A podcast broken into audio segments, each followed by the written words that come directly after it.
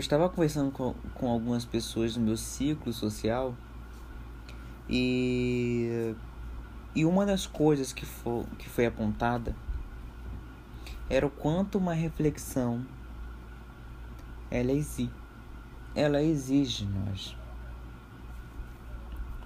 O quanto algum, algumas temáticas, dependendo de um certo assunto, vai exigir um pouco mais de tempo, um pouco mais de referências, um pouco mais de, de paciência, calma, de até mesmo para poder elaborar outras outras questões, enfim. A reflexão é um processo muito significativo. Porque ela não acontece somente de uma maneira espontânea. Ela precisa de uma orientação, precisa de um campo de que instiga a curiosidade. A reflexão dá prazer. E aí quando eu falo isso, eu fico me lembrando de alguns de algumas experiências minhas de momentos onde eu tive que ser um facilitador de reflexões, que também não é fácil de ser. Lembrando que ser uma pessoa que facilita uma reflexão não quer dizer dar respostas, não quer dizer deixar tudo mais claro, ou não só isso, né? No caso, o, fa o facilitador ele vai fomentar e vai deixar esse caminho um pouco mais claro, mas é olhar para o sujeito, olhar para aquela, para aquela pessoa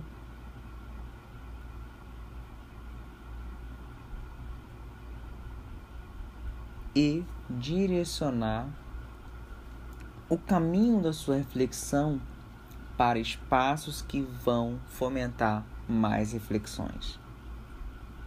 E aí por isso que não é tão fácil assim. Não é, não é fácil para, para quem está refletindo e também não é fácil para quem está facilitando esse caminho. É, e como eu disse, que facilitar não é, dar, não é dar resposta. A verdade é fomentar mais reflexões. E, e quando eu digo não é dar respostas, eu entro num espaço que que vai muito de acordo com com os últimos podcasts que eu tinha feito do é do autor lá chamado Byung-Chul Han que fala sobre uma sociedade uma sociedade pautada no desempenho, pautada nas na, na nos processos rápidos, uh, nas aprendizagens, eu coloco aprendizagens aí entre aspas, né? Mas no processo que é muito rápido. E aí me veio à mente que no processo de reflexão há facilitadores. E eu não vou dizer que, que eles são facilitadores, né? Mas há pessoas que dão respostas prontas. Que ao invés de instigarem uma reflexão, ao invés de despertarem uma realidade sobre aquele campo de que a reflexão poderia expandir-se, eles dão uma resposta pronta. É, é claro que está muito pautado naquilo que o Byung-Chul Han ele vem apontando, ele vem dizendo, né, que nós não somos uma sociedade de, que tem paciência, nós queremos uma coisa para agora, nós não temos é, a ideia de que o que nós estamos fazendo agora é para o futuro. Nós queremos o agora, agora, agora. Tudo isso está pautado em diversos autores, né? Mas vou trazer ele em particular porque foi um dos autores que eu trouxe em alguns outros, é, em algum outro podcast meu e que foi um dos autores que eu li mais recentemente. E pensando nisso, eu fico imaginando, gente, mas se nós não temos a paciência de ajudar, de orientar, de fomentar reflexões para que o sujeito comece, para que o sujeito pense outras reflexões, então quer dizer que de alguma maneira a nós estamos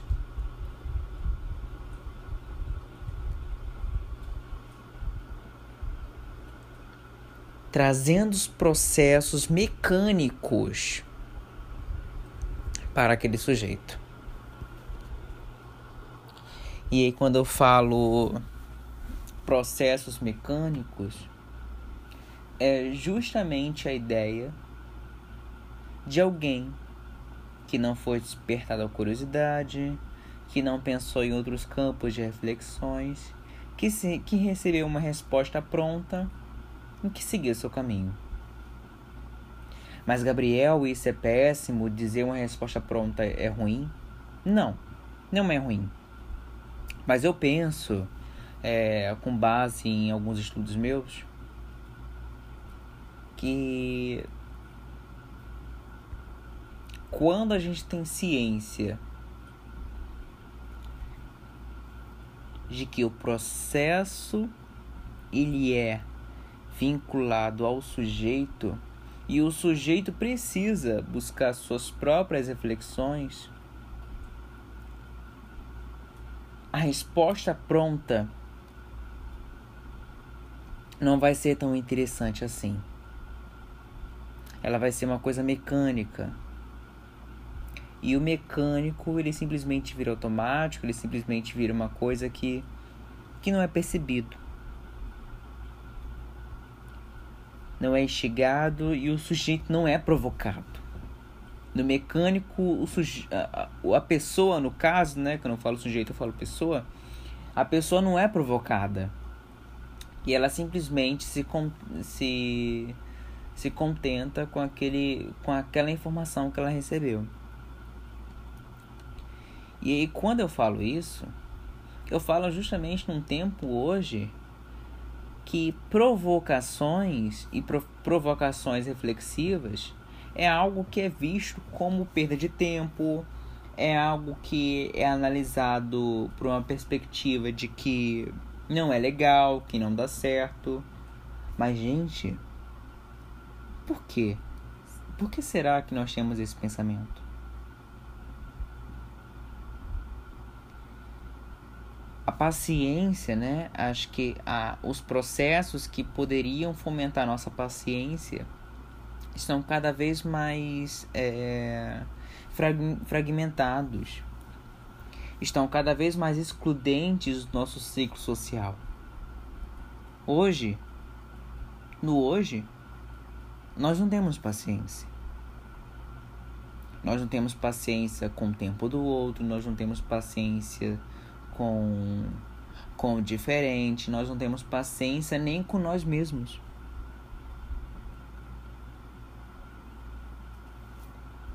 Essa ideia de que o agora é o agora ficou algo tão presente em nossa realidade que esquecemos de viver o presente. Até porque o presente ele necessita de paciência.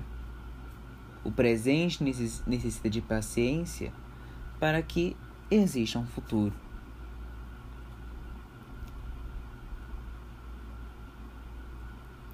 Se nós não temos paciência, é bem provável que a nossa percepção, a nossa atenção, ela vai ser fragmentada, fragmentada também.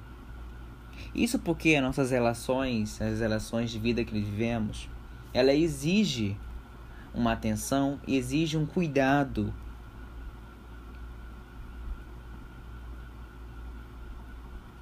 E esse cuidado, essa atenção, ela não está tão presente assim nas nossas relações. E aí eu não vou entrar nem, nem nos detalhes das redes sociais. Mas ela é um exemplo de, de um espaço onde não temos paciência onde quando o outro vai lá e me me traz um desconforto, me traz uma provocação, eu simplesmente bloqueio ele. É assim que é resolvido. Resolvido também eu coloco como entre aspas. Nós estamos sendo educados dessa maneira. A reflexão da reflexão acaba sendo um processo que não existe. Ou até mesmo não recebe a atenção porque exige um tempo maior de reflexão. Exige um tempo de paciência. Muito pautado em algumas literaturas que eu já li, que fala sobre a pedagogia da esperança, a pedagogia da paciência, a pedagogia do esperar. Cada vez mais, esse conceito de esperar fica fragmentado em nossas vidas. E aí, quando eu falo nossas vidas, eu falo da criança, eu falo do jovem, eu falo do adulto, eu falo do idoso, enfim, eu falo de todos nós seres humanos. Eu falo nos lugares familiares, nos, nos espaços sociais, né? A família, uh, o trabalho, o espaço escolar, enfim.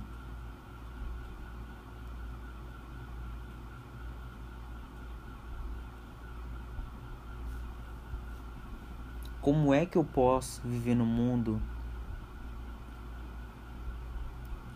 onde a paciência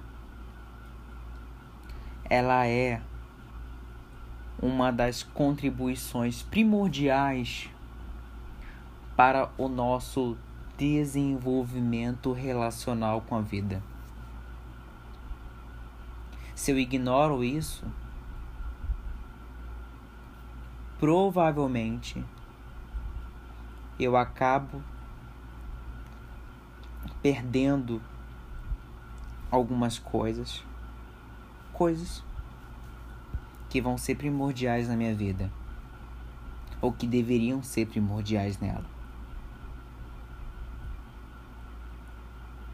E aí, talvez uma reflexão que eu faço aqui é: será que você, será que eu, será que nós estamos tendo paciência?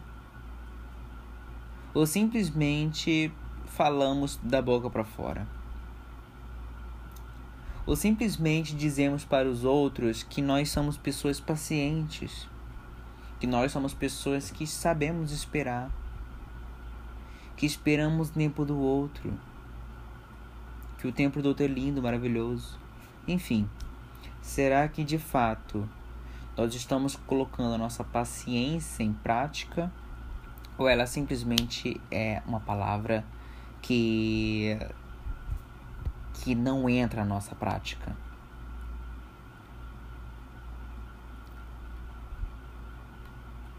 Eu não sei bem, mas eu penso que essa é uma discussão urgente.